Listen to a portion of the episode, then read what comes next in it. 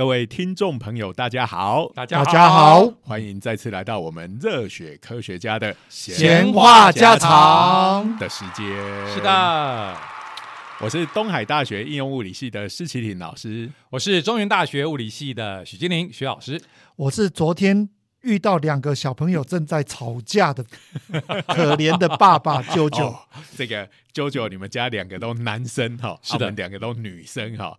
哎，其实好像这个，如果两个是同性别的，嗯，比较容易吵架，会不会有这样的倾向？我不知道哎，我们家的经验是吵得比别人家凶。我们家有，我们是我是家里有两只天竺鼠，同性天竺鼠的。我们有养过两只雄性天竺鼠，也养过两只雌性天竺鼠。哎，通常我们的心得就是男生比较容易吵架。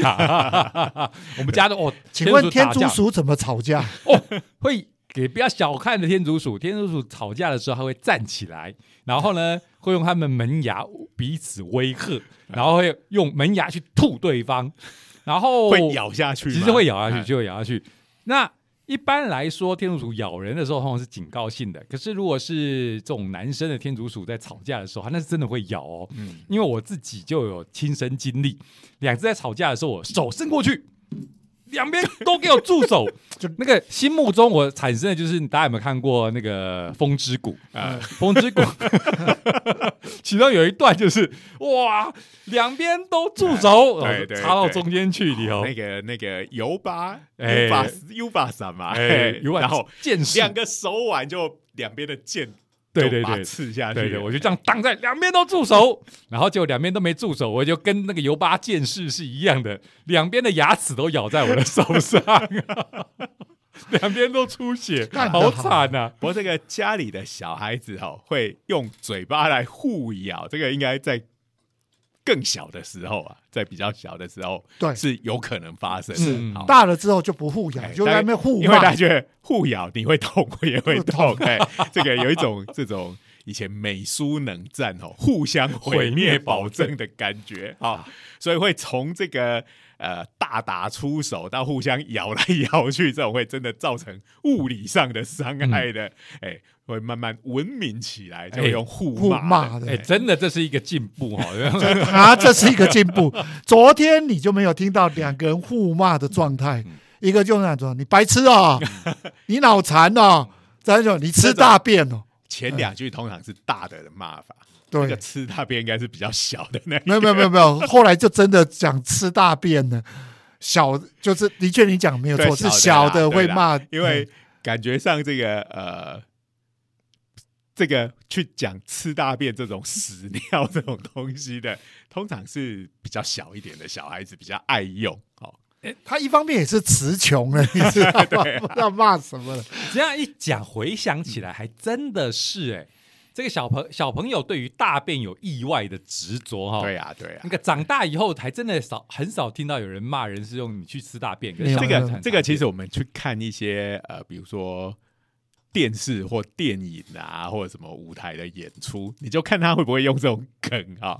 那像我们以前去带小朋友去看那个紫风纸车剧团，对不对？嗯，讲到什么屁股啦、大便啊，哇，小朋友都超开心的。其实电视也是啊，你记得那个屁屁侦探有对没有？对有在搞这个对对。哎，真的这真的是到现在还是哈，对毕竟在大受欢迎。可是我要讲的不只是小孩子啊，中年人也开始会有这种啦。我们贵节目，我们哎，必节目对对对，就是这我才。要讲呢。人家说这个东北有三宝，对不对？人参、貂皮、乌拉草。好，那这个 JoJo 也讲，韩剧有三宝啊，什么车祸、车祸血血缘医不好嗯，哎我们本节目也有三宝哈，可是好像没有办法凑成那样的押韵。好，有什么呢？这个老梗、嗯，同音冷笑话，还有屎尿。对不对？我们还讲过像屎尿物理学这样子的是是是嗯的内容哈。哎，今天要讲的，哎，就真的又是跟大便有关，哦，又来了，又来了，不只是哎跟大便有关，还真的是跟吃大便有关。是 这样子，吃大便变显学了，嗯就这样。好。所以这个吃大便这件事情，不只是拿来骂人的话，其实它也很有正面的效果，就对了。哎，对对对，，这个跟现代的很重要的科学研究有关哈。嗯这个就是我前两天看到的这个呃在 Nature 上面的一篇报道，是哎，哎。他讲了一个故事，好，其实这不是故事，这是真实发生的这个在一个医学研究上的是一个一个是。是是事事件，哎。好，它大概是两年前哈，哎。二零一九年哈，嗯。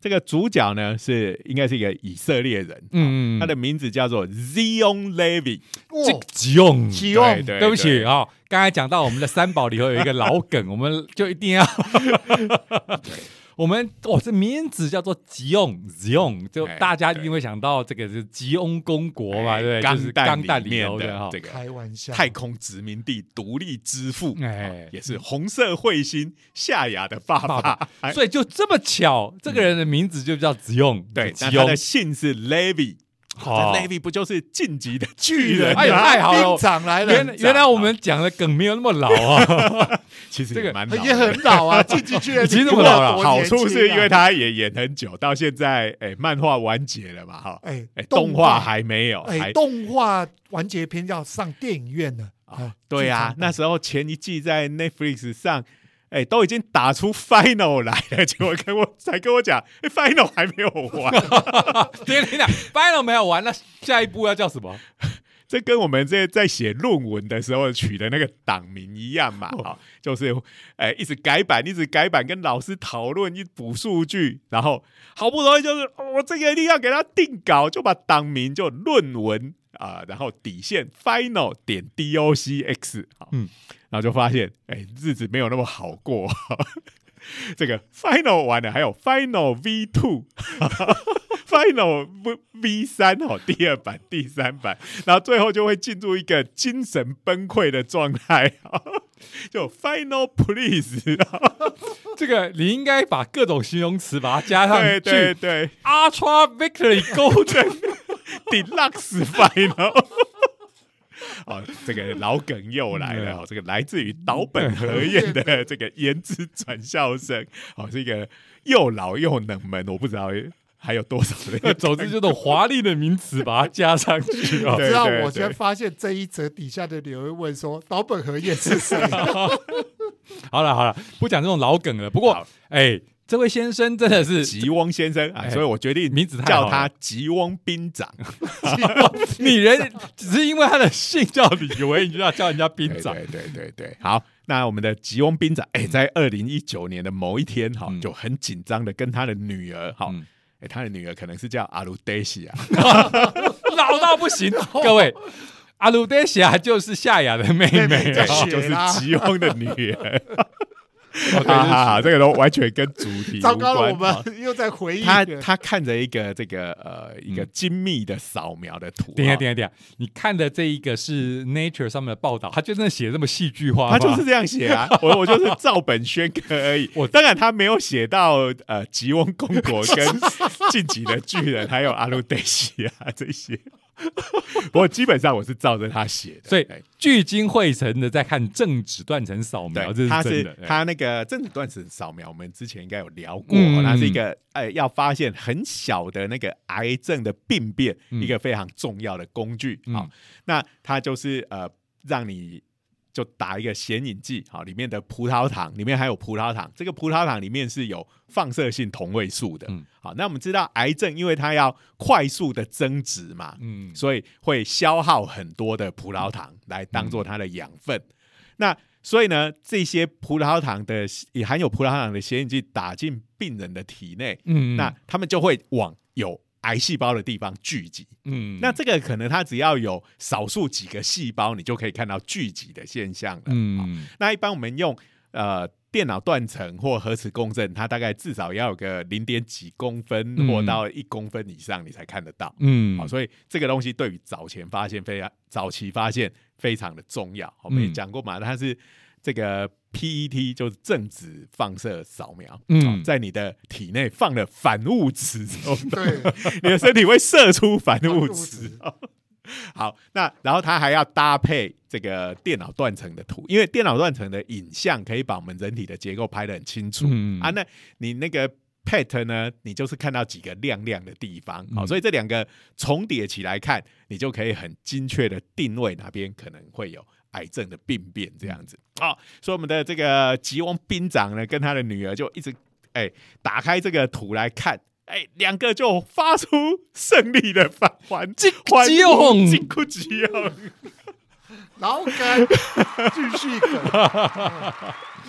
好，不过呢，哎，对于他们发出欢呼的原因，就是本来在上面哈会有一些代表癌细胞扩散的那个黑点哈。啊，这位有吉吉翁先生呢，他本身是黑色素瘤，也就是一种皮肤癌的患者哈。那这黑色素瘤是一种还蛮恶性的癌症哈，虽然它是一开始是在皮肤上面，但是它也是会扩散到全身的。黑色素瘤，所以嗯是是是一种皮肤上面会变黑的这样子的的对疾病就对了。那会有三个星星状的吗？变成黑色三连星。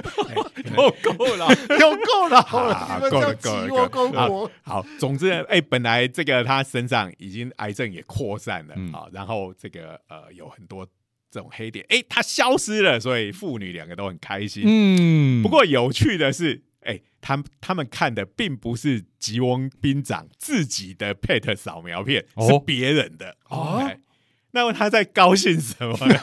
等一下，我又要问了，这个报道就写这么戏剧，就是写这么戏剧化。我说我是照本宣科，哎、我可不是那种狗仔媒体啊，我不会自己去生故事出来。你哎相信这是呃有名的期刊，而不是英国的小报报道吗？哎、不过 Nature 是在英国，总部在英国是没错。对忍不住要讲了。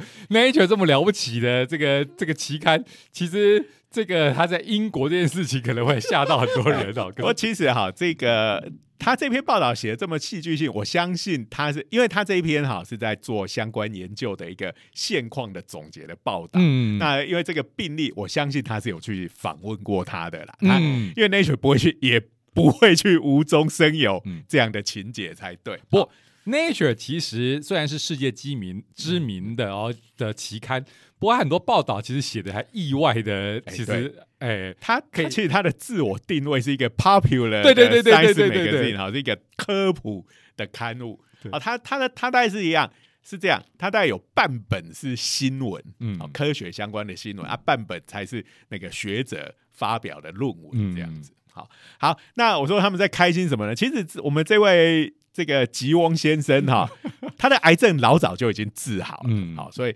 那他为什么会去没事会去看别人的扫描片？他又怎么拿得到这个片子呢？哎、嗯这就是今天要讲的重点了。好哎，就是呃，我们知道癌细胞这个东西哈，哎、大家有看过工作细胞，一定知道哈。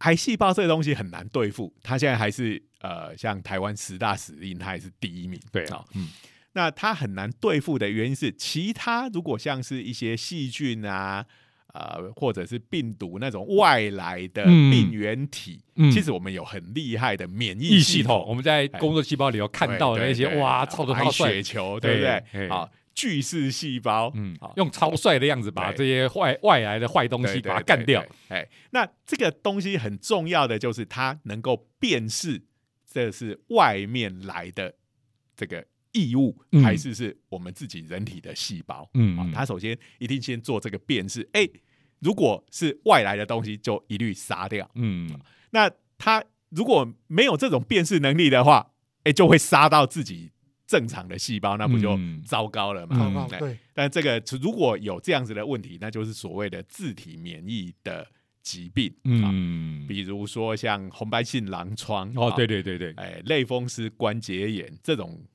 这一类的病，还有其实所谓的过敏啊，凡是过敏这样子的相关的问题，很多都是跟呃自体免疫，也就是那些很厉害的免疫细胞攻击了自己的细胞，杀无赦，可对。都不会错杀，就哎。零就一直杀。对，就是误杀无辜嘛，那当然就会让自己让自己生病，所以这个能够辨认这件事情是很重要的。嗯但是癌细胞这东西麻烦的就是，它是我们自己的细胞变变成的。突变出来的变的东西，突变出来的东西，嗯。所以它基本上它还是我们自己的细胞，哦嗯。所以它很多时候就可以逃过这个免疫系统的检查，就说哎、你是我自己人，我就放过你。嗯哎所以这个就是癌细胞难处理的地方。嗯好，那不过呢，它毕竟是一个突变过的产物嘛，好，所以有时候它突变的地方，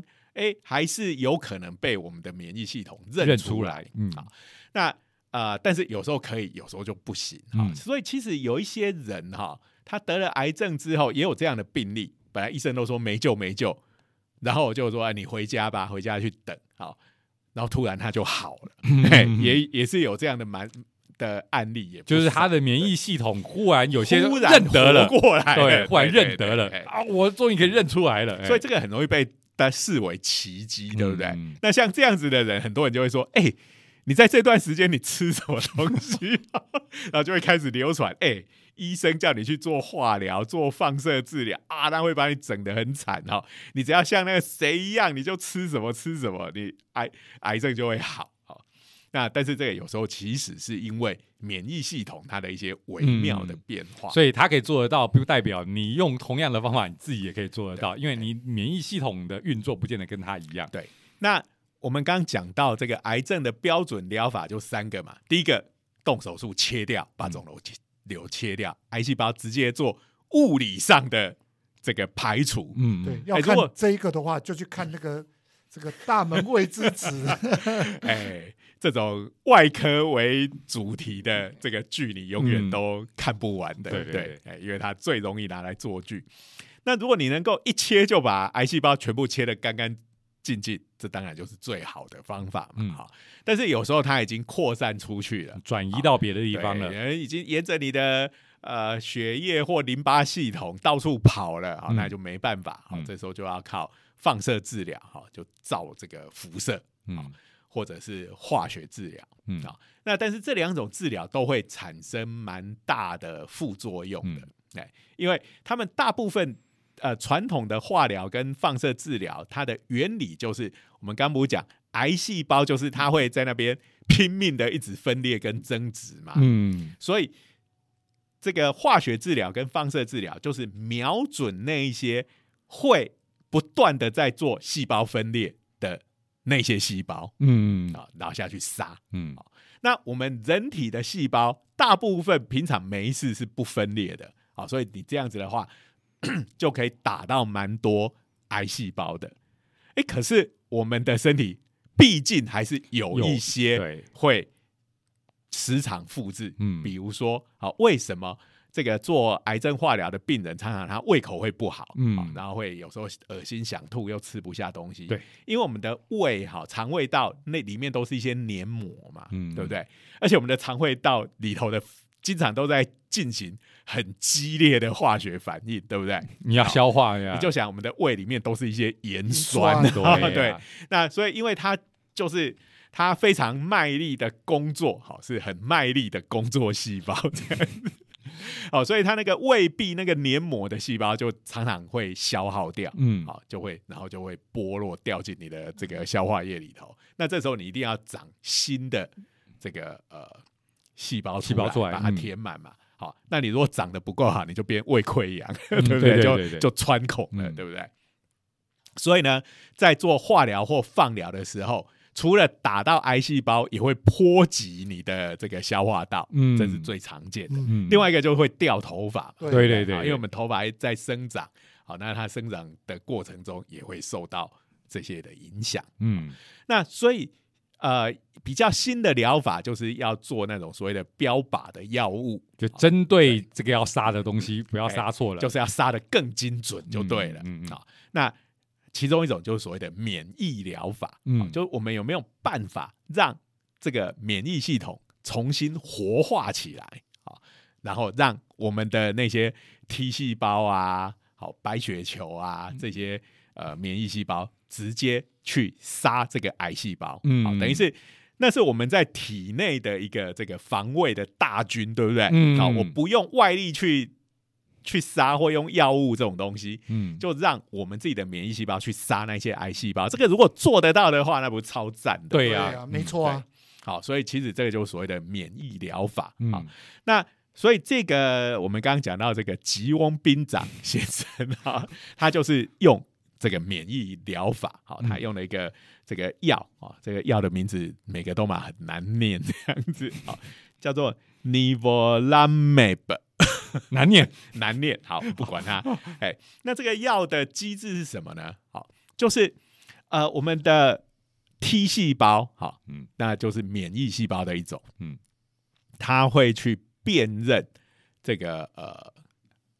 我们细胞表面上面的各种蛋白质嘛，嗯好、就有点像警察在路边临检看身份证身份证拿出来，嗯，对对对，嗯。那呃，其中呢，呃，有一个一种身份辨识的方式，嗯啊，就是这个我在检查这个路人呢，他这个细胞的表面有没有一种叫做 PD one 的嗯。蛋白质，嗯啊，PDL one 的蛋白质。嗯哎那如果有的话，这种蛋白质会跟 T 细胞的表面对应于 PDL one 的蛋白质，叫做 PD one。嗯这两个东西就会绑在一起。哎、嗯绑在一起的意思就是说，哎、我们就握握手，我就放你过了，好，哦你的身份检查这个已经 OK 了。也有人像配钥匙一样，这样子对对对对了钥匙跟这个这个钥匙孔哎，那匹配了。有一些癌细胞，它表面它就没有这个伪造的身份证，没有这个嗯 PDL one，哎、嗯就会被这个杀手 T 细胞，大家看工作细胞。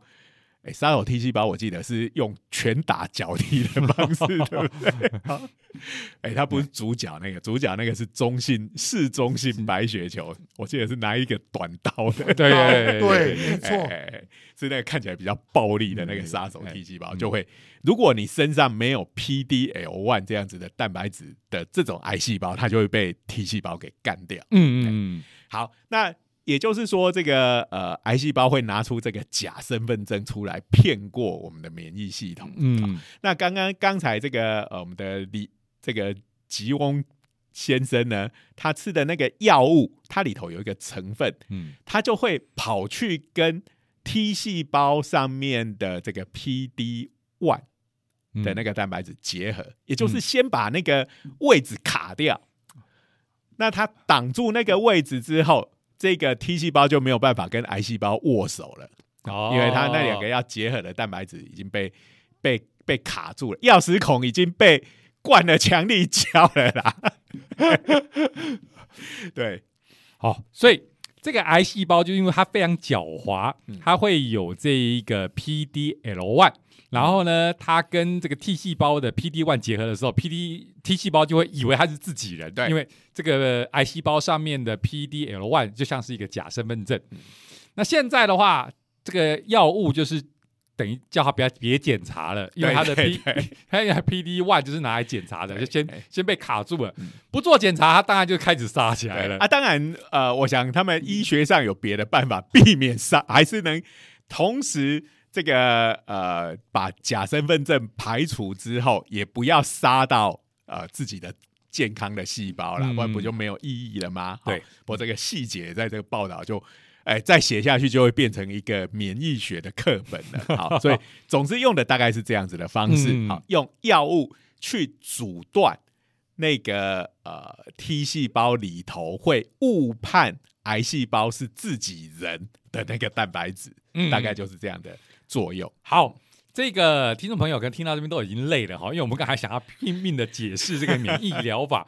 不过有趣的是说，今天的重点还不是在这里哈，所以重点是在于吉翁兵长吃了药，然后哎、真的它就好了，啊好了，而且是癌细胞就清的干干净净，哎超赞的。哎，可是很不幸，这种疗法也不是对每个人都有效。嗯哎，因为免疫系统哦，真的是非常的复杂。那个医学院里头的那个免疫学的课本哦，每每隔几年就要整个都都改写一次，不像我们的普通物理课本哦，几百年都不用改。哎，所以这个呃，它的虽然这个机制是这样，听起来好像也很合理，可是就是对有些人有效，对有些人无效。嗯。嗯那最近呢，有一个很红的研究，就是呃，我们的肠胃道里头的那些微生物，啊，当然就是主要是一些细菌，啊，嗯，其实对我们人体的影响是非常巨大的。有有有，哎在我们以前也稍微聊过，所以有一个讲法就是说，哦，肠就是我们人的第二个第二个大大脑脑，对对这样的讲法，然后其实从我们小时候一直到现在，哎、我们也都会给小朋友吃一些益生菌生，菌有没有？哎、基本上也是呃跟肠道的菌菌种有关嘛。嗯哈、你呃，因为它会帮助我们的肠道做消化。以前的理解就这样，所以呃，就是吃那种什么益生菌，就会觉得哎、小朋友的消化会比较好这样子。嗯可是其实最近的研究就发现，哎、其实它的影响不是只有在这个消化上面而已。嗯哎，那一个就是我们之前提过的，它其实是对神经系统是有影响的。嗯那现在也知道，哎、它还跟你这这个人整个的免疫是有关的。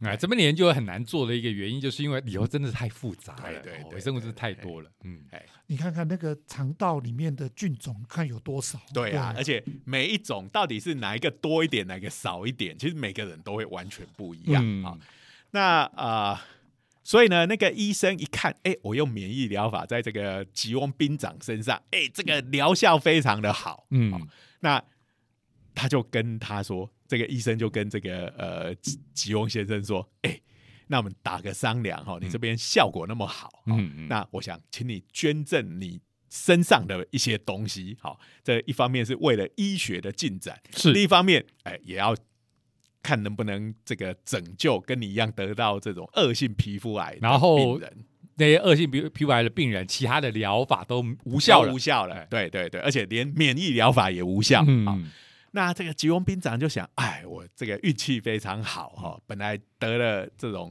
皮肤癌，而且还扩散到全身，嗯。本来都觉得已经没救了，嗯。然后但是就现代医学救了我的命，好，嗯。你要什么我就捐，好、嗯。看是捐血啦、捐骨髓、捐器官，哎、嗯医学我们想到的就是嗯。捐这些东西嘛，嗯。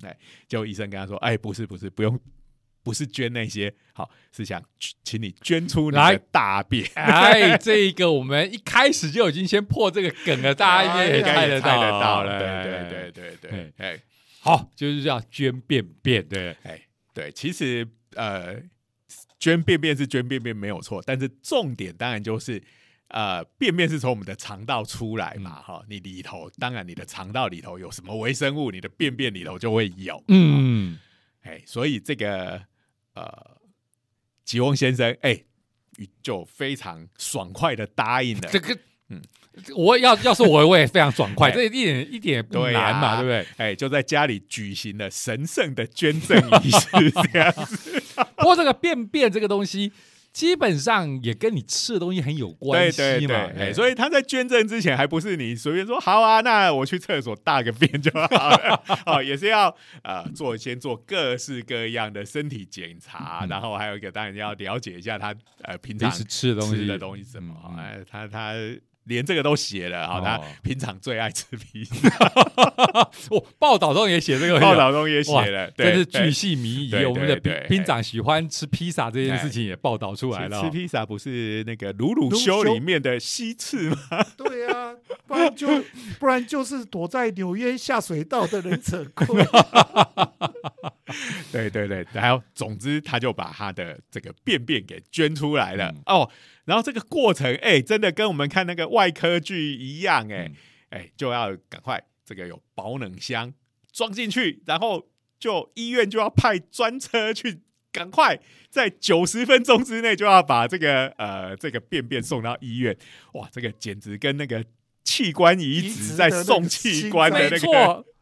这个警察要是拦住了，说：“哇，你们在送什么东西？我们在送便便，真的可能会有一点错愕感、立刻哦。警察就说：“来，跟着我后面走。”对，不过这个有他的道理嘛。嗯哎、这个你送要移植的器官，当然就是因为这个器官离开人体之后，它很容易就会开始坏死了。嗯那坏死，你当然就没用了嘛。那我们的便便里头有很多的微生物，对不对？嗯，你放太久，这些微生物也有可能会死掉啊。对对对啊，好，其实哈、这个应该说这个医疗方法对我来说不陌生，嗯因为我们家正近最近也在做类似的事情，当然不是我啦，哦不是你，是我们家的天竺鼠。那我们家有一只天竺鼠，它的消化道有点问题。然后呢，在天竺鼠的饲主里头都流传一种方法，它不是正规的疗法，可是呢，这个饲主之间都流传一种方法，就是你拿健康的天竺鼠的粪便，就拿健康的天竺鼠的粪便，然后把它 OK，而且也跟这边的讲法一样，就要非常新鲜，哦，趁新鲜把它做成便便汤，OK，、嗯然后呢喂给这一个生病的天竺鼠，就是说肠胃道出问题的天竺鼠，哎，好去吃不过我们人类的治疗方式如果是这样的话，我想是很难进行的，因为太恶心。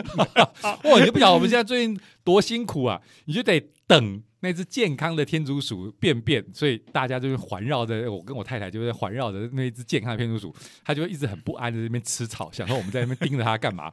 它一旦一旦大便了，我们就欢天喜地的赶快把它的大便收集起来，要喂给另外一只病的那个是啊，天竺鼠在想说，人类真奇怪，我大便你也这么开心。哎，不过以前有一个民俗疗法，喝尿那个啊尿尿疗法。嗯，不过那个应该是完全不一样的理对，论我不知道这跟这有没有接哎近。嘿因为这个尿里头应该理论上不应该有什么这些细菌。对对对对对对，好，那呃，所以这个人人要吃的东西哈，当然不能用像天竺鼠这种方式哈。因为泡成一碗汤就喝下去，哎，不过他其实在这个 Nature 这个报道里面，他最后还是他也真的就用了一碗肉汤这样子。哦，好，不过他前面是经过好几个步骤。第一个来当然要先采样嘛，嗯啊，就是说要验它里头到底呃有哪些菌种，嗯然后有没有那种是呃会让人家生病的，嗯 哦，不然本来没病吃下去有病就糟糕了。好，然后再来就要呃做一些呃这种呃稀释均值化，其实就跟很。呃，很多生化实验室里头做的实验类似，哎然后嗯离心，嗯。但你就是要把那些渣啊，哦，因为我们知道这个粪便里头很多是纤维素嘛，哎，不必要的这种纤维素去掉，嗯。然后会臭的东西什么的，嗯，然后剩下来其实就是一一碗澄清的汤，好一小碗，怎么听起来像是法国料理？哎 对对对，他用的那个 那个字让我有这种感觉，好，然后最后再是黄金汤。再把它干燥嗯冷冻，嗯。好，然后最后做成胶囊，哦。哎，然后就呃开始了一个这个临床实验，哎。啊，就是要来看这种呃，这个还有个专有的名词叫做 FMT，嗯，，FMT，哎，那这个 F 这个字哈，我不看这篇文章，我还真的不认识这个字。我们讲大便，嗯，呃，一般有呃，我们最会的就是那种骂人的讲法，是的，但是医学上是不会这样用的哈。它这个呃。啊这个字我还真不认得，而且它应该已经换成形容词了。嗯嗯，它应该叫做 faecal，嗯 F A E C A L 好，然后 microbiota trans transplant 好，呃，我们还是讲中文好了啊，叫做 粪便微生物移植。啊，对，其实就是跟刚天竺鼠一样啦，嗯。就是把健康的人的粪便里面的那些微生物，生物。其实就是他的肠道里面的那些微生物，嗯。移植到其他人的身上。嗯，那呃，所以这个其实现在全世界有蛮多这一方面的临床实验在进行。哈，以这篇报道来讲，他说他们所知道的至少有三十个吃大便的实验，验，哎、粪便移。嗯粪便微生物移移植，植好，你嗯不要讲的那么直接，对啊，造成这个受试者的心理阴影面积。是是是是是是，就是做这种 FMT 对哎粪便微生物移植的实验，呃，这个我们刚刚讲的这个呃吉翁兵长，哦嗯他所捐赠的这些粪便，哈、是在以色列的一个比较小型的，哈、他有十个病人嗯。的临床研究，嗯。啊、那捐赠者不止他，还有别人，哈、嗯。那这十个都是这种黑色素瘤已经扩散的患者，嗯。然后经过了这个治疗之后，其中有五个嗯，哎，对这个疗法有反应。嗯他本来已经是连免疫疗法都没效的，嗯这这个十个患者哈，哎，通常这个就是这样子的患者，其实很容易会愿意来参与这个实验，嗯因为所有的疗法都对啊没有用了。虽然我刚才讲说、哦、吃大便，大家会有一种这个第一第第一时间的这种抗拒感哈、不过如果你是性命交关的哈、开玩笑，这个呃吃大便就吃大便吧，不然 命还是比较重要。那这五个里头有三个是所谓的完全反应，完全反应就是哎，癌细胞跟这个呃吉翁兵长一样，都被清除的干干净净。哇哇可喜可那。那个呃，我们的主角哈、这个吉翁兵长啊，他捐了这个他的大便出来之后，哎，那他也希望能够知道，嗯呃，这个实验的结果怎么样？他到底有没有救到人嘛？嗯所以其实他看到的这个扫描片，好，当然是在呃去除掉一些可以辨识各自的情况底下，然后就把这个影像给他看，啊，他看了就超开心的。嗯。我捐出来的大便救了人家的命，喂，对，然后这一位就是，哎、接受试验的人啊，其有三位是完全康复，其中有一个本人就是外科医生，他是口腔科的外科医生那他就受访的时候，哎、嗯他就讲他的这个治疗的情形他第一次的这个剂量呢，是用大肠镜哦送进去的，这个很直觉嘛，因为你要直接进肠道，不要用吃的啦，对哦对对。对，吃的很恶心嘛。哎、哎可是做大肠镜很不舒服。这个哎，是不是大家都有做过啊？这个我去做的时候，我是用我是用无痛啦，啊，你是用无痛的啊？我我那时候是是是没有做无痛那个听听说是非常不舒服，有点拉肚子感觉。不过听说个人差很多哦，哎，就是个人的不大一样。有人就觉得哎还好，有人就觉得很难忍受啊。我是一直被我的同学鼓动，就是大学同学鼓动，就是说。人生总要尝试一次吧，好好好去试看看，去试看看。呃，的确是有点像这种，就是就肚子痛的时候，啊因为可能就跟拉肚子有点像，就是你的肠道在哦动所以你的感感觉主要是像拉肚子的那种不舒服。嗯可是我在听其他人讲，好，包括我妹婿，他是肠胃科医生，他就很会做大肠镜啊。他说这个因为大肠镜这样子一个东西伸进去啊，因为我们的大肠是弯的嘛，是？是是，好，那那转弯的时候，常常会去撞到对那个肠壁，对对对那其实是在你的这个肚子里面，然后被一个这种呃细细长长的东西撞来撞去，其实还蛮痛的。然后碰到运气不好，哦所以的运气不好就是病人运气也不好，医生运气也不好，就刚好碰到，哎，也有曾经会穿这个打穿这个有肠壁的情形，有那就可能会变成呃紧急的事件这样。是是是，所以它有一定的风险，这我知道。不过那个跟无痛有痛没有关系吧？对啦，呃，无痛其实就是嘛全身麻醉嘛，你你就在不知不醒人事中就把这个检查做完了，这是样子。那当然，因为全身麻醉也有它的风险在，对好所以这个就看大家怎么选择啦。好，哎，而我是比较怕痛的那一种，我也其实也蛮痛的哈，呃不，我也蛮怕痛我们这位医生哈，他这个呃，他的名字叫 Shanny，嗯不过我想这个应该都是假名，包括我们的这个吉用 Lady 应该也都是假名。显然可能是这个写这篇报道的人，也许是个阿仔，也说不定。哎，极有可能的。那那个呃，他做了一次他就放弃了，我不要再用大肠镜了。那这个医院就说啊，那没关系，你可以用吃的。哎好，口服的，口服。哎、这个我们刚刚讲嘛，已经经过了这个法国料理般的这个复杂的程序，是是是好，已经做成粉末状，嗯而且封在胶囊里头。嗯我就想，哎、那这吃胶囊这又没什么了不起啊。是虽然你想说那是从大便做的，心理上可能有点疙瘩，可是你手里拿着一个胶囊，这个呃，其实看起来干干净净的嘛。问题是在于这胶囊超大颗，嘿。他说跟橄榄有没有？橄榄一样？我要吞不容易哦吞欸感感对橄榄我觉得很大哎、对，橄橄榄未免也太我我大忍不住就要吐槽一下，你不会做小一点啊？那不能 就做多分几几颗？哎它橄榄大小的这个、呃胶囊，它也已经要吞两个疗程，各三十二颗。有哇够多的，有够多的。然后好，我们这位 Shanny 医生哈，他其实也来参加这个实验，他自己也是觉得死马当活马医嘛。嗯啊，很多人去参加这种临床实验都是这样。嗯那他就是，他就突然想到一件事情啊，就是说，哦，我历经这种癌症的折磨，到了我人生最后，呃，我在这世界上记得的最后一件事情，我就是吃了某个人的大便。他突然悲从中来，觉得我的人生为什么这么悲惨？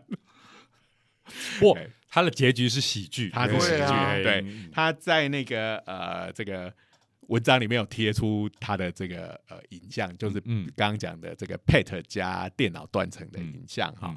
那一开始的时候，当然你可以看到他全身到处都有那个癌细胞了。嗯，然后经开始治疗之后，呃，经过了两个月，其实那癌细胞还越变越多嘞。哇，我想那两个月他在做那检查，呃，也许他刚刚的感叹大概就是在那时候，嗯应该是觉得没有用了。嗯，哎，可是过了两个月之后嗯，哎，这个就逐渐好转了。哦，那到了这个呃两百天，也就是半年多以后，嗯哎，就是身上的癌细胞就完全消失了。太棒了，哎呀，所以比较起来，三十二个橄榄大的这一个 胶囊，便便胶囊，这样听起来也不是什么太太难挨的，跟所有的癌症治疗来讲，根本是小菜一碟嘛。对呀、而哎且炎症的治疗其实是很痛苦的。对对呀、哎，那而且你这个不过我还是建议胶囊可以的话，还是做小颗。为什么多做几觉得颗啊？哎，就是说，因为参加这个呃新的癌症疗法，哎，非常的顺利，癌细胞减少了，可是他被胶囊噎死了，这不是很惨吗？对啊对胶囊有阴影。这个胶囊要做小没有那么难吧？好了姑且不论这个吐槽了哈。这个的确，虽然不是所有的病人都是有效的，嗯，可是呢，有有这种有效的案例出现，就表表示，哎，它真的就是一个很有希望的，露出了一线曙光。而且哈，我们刚刚不讲到说，这一次的临床实验，十个里头有三个是完全反应，就是癌细胞全部消掉。嗯，嗯他们三个啊，因为我说不同的病人有来自于不同的捐赠者嘛，嗯这三个吃到的都是这个吉翁兵长的便便，嗯，哎，所以它的真的是一个超级好的便便。所以有人比较不幸吃到不好的便便，意思就是没有效的哎，这。也不知道啦，哈、嗯因为免疫系统我们刚刚讲的非常复杂，嗯，这个肠道的微生物的生态。到底怎样算是好？到底怎样是算是不好？其实它也非常的复杂。嗯好、所以现在科学家还拿不准说，哎，怎样的便便是一种好便便，好吃了就有效。好、嗯所以这个东西要变成正规疗法，哈、我想它还是有蛮长的一段路。嗯可是别的不，即使是这样子，呃，我觉得至少它可能是一条癌症治疗的新的道路，嗯。而且也不止癌症嘛，像九九那个前一阵子不是有那个日剧有没有？那个山下智久对。演的那个疯狂科学家？是。啊，就是有一只手是手机机械械手手的哎，他也有这样子的剧情嘛，对就是一个老爸，哎，他好像有他那个是什么？先天性免疫不全，对。不全的一种嗯。病，好、这是应该是蛮罕见的。那这个老爸好像也是个科学家，哎，那他知道，哎，这个东西可能会是有遗传的，嗯。然后呢，他那时候不知道什么原因，他觉得已经活不久了，所以就紧急把自己的便便便收集起来，然后也是一样做了各种的处理之后，就放在他的实验室里头。啊，等等他死了之后，结果他女儿跟他有同样的病，样的病哦然后最后这个就是山下智久发现了这件事情之后，嗯哎、发现这个老爸有便便存在那边，赶快拿给女儿吃。给我给我等一下。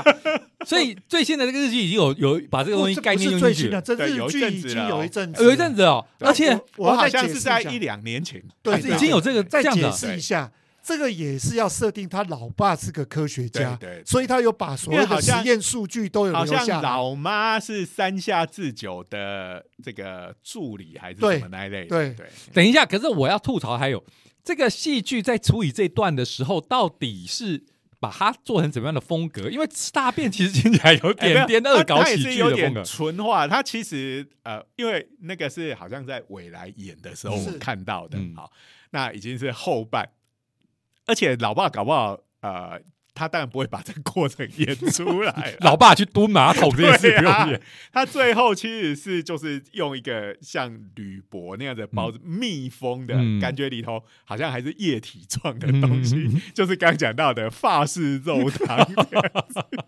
黄金汤。对。啊，当然不会 不会演说来吧，你就把这一袋喝下去吧，你老大便便立刻拆封，咕噜咕噜喝掉。他当然就是啊，这拯救你性命的秘密就在这里。下一幕。哎已经医好了，不用手叉腰，身身体上仰四十五度，咕对噜咕噜喝下去一。口气把它喝掉。然后他其实呃要解释一下，山下智久在里面，他就是呃把自己家弄成像一个动物园一样。